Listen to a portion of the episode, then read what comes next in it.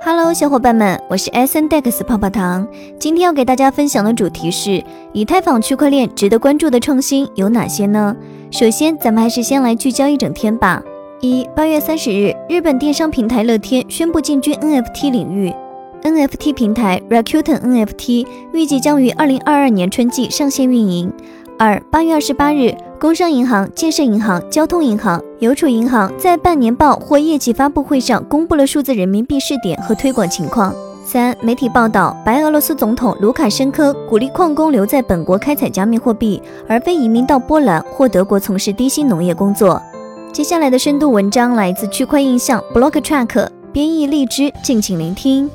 加密市场日新月异，每隔几天就会冒出一个新的板块占据新闻头条。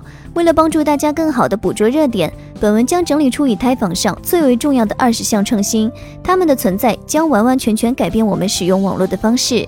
跨链账户，一些 POS 链的开发者一直致力于让跨链成为现实。所谓跨链账户，是指整个区块链可在另一条链上拥有账户，它能让用户在不同的链上与智能合约实现轻松交互，这将释放出几十亿美元的资本。智能合约钱包，智能合约钱包是 DeFi 被广泛采用的必要条件，它是一种由合约代码而非私钥控制的钱包，能降低单点故障，拥有社交恢复功能，花费更少的 Gas 费，为整个行业创造更多新机遇。AI 刀。想象一个场景：当人工智能分散式自治组织被添加到区块链中，它能自动改进各种功能，实现一系列目标。随着神经网络和机器学习以太坊，AI 刀很可能会成为现实。无论你相信与否，已经有人开始测试它了。Web 三，当万事万物都开始数字化，人们彻底改变了他们在网上查看物品所有权的方式。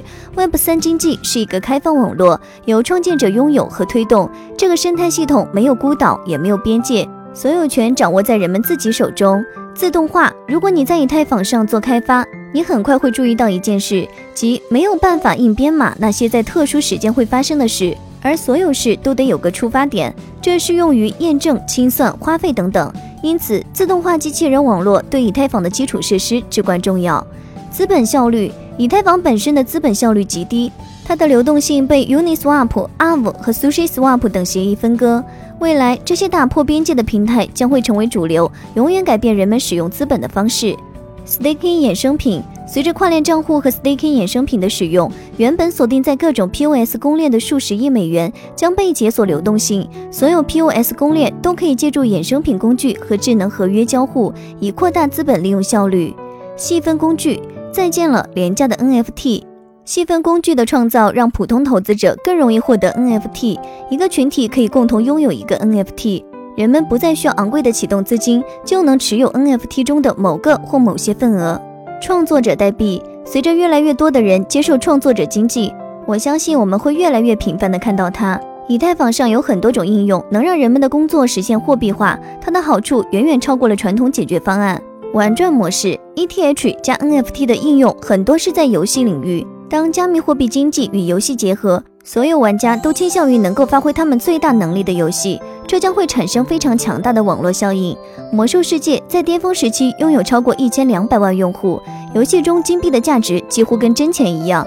全球各地的用户开始挖金子，并将其发展成一个价值超过九亿美元、雇佣了数百万玩家的产业。区块链与 GameFi 是相辅相成的，只有与去中心化网络、可编程的智能合约和创造者经济相结合，游戏才能展现其全部潜力。公平启动，如果说 DeFi 有一个共同主题，那就是公平启动和公平的代币分发。无论是流动性挖矿、治理代币空投，还是其他任何类型的公平启动，这类项目总是胜出。ENS 在海量的 DApp 中使用 ENS 将改变用户的体验。很多人仍然没有意识到，他们可以在没有银行的情况下，将价值事物立即发送到世界的各个地方，就像发送电子邮件一样简单。人们只需要使用 wallet 点 ETH 来代替零 x 八七 AB 这一长串数字。临时证明，临时证明是一项由密码学实现的革命性技术。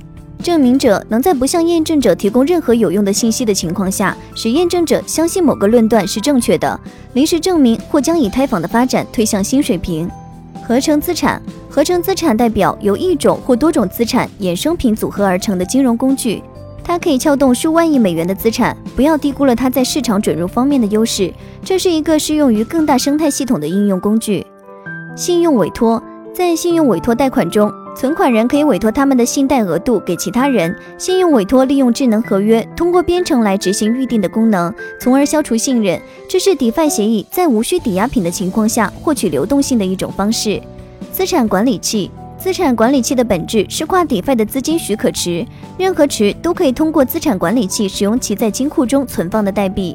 在闲置资本不用做 swap 流动性时，将其投入使用，这为 AMM 带来了巨大的流动性解决方案。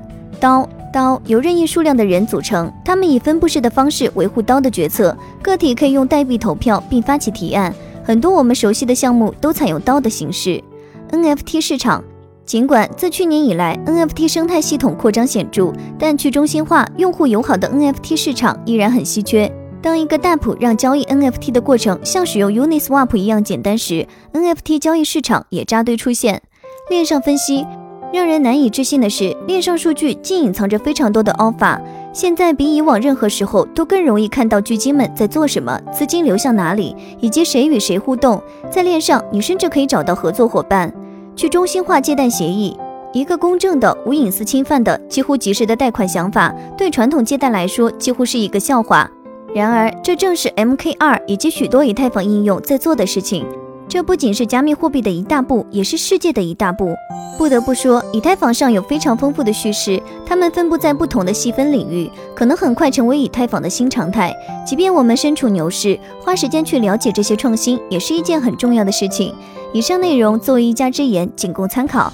好了，本期的节目就到这里了。如果喜欢泡泡糖为您精选的内容，还请帮忙多多转发。想了解更多价值机会，可以添加泡泡糖微信 a s d x 杠零二。那咱们下期再见，拜拜。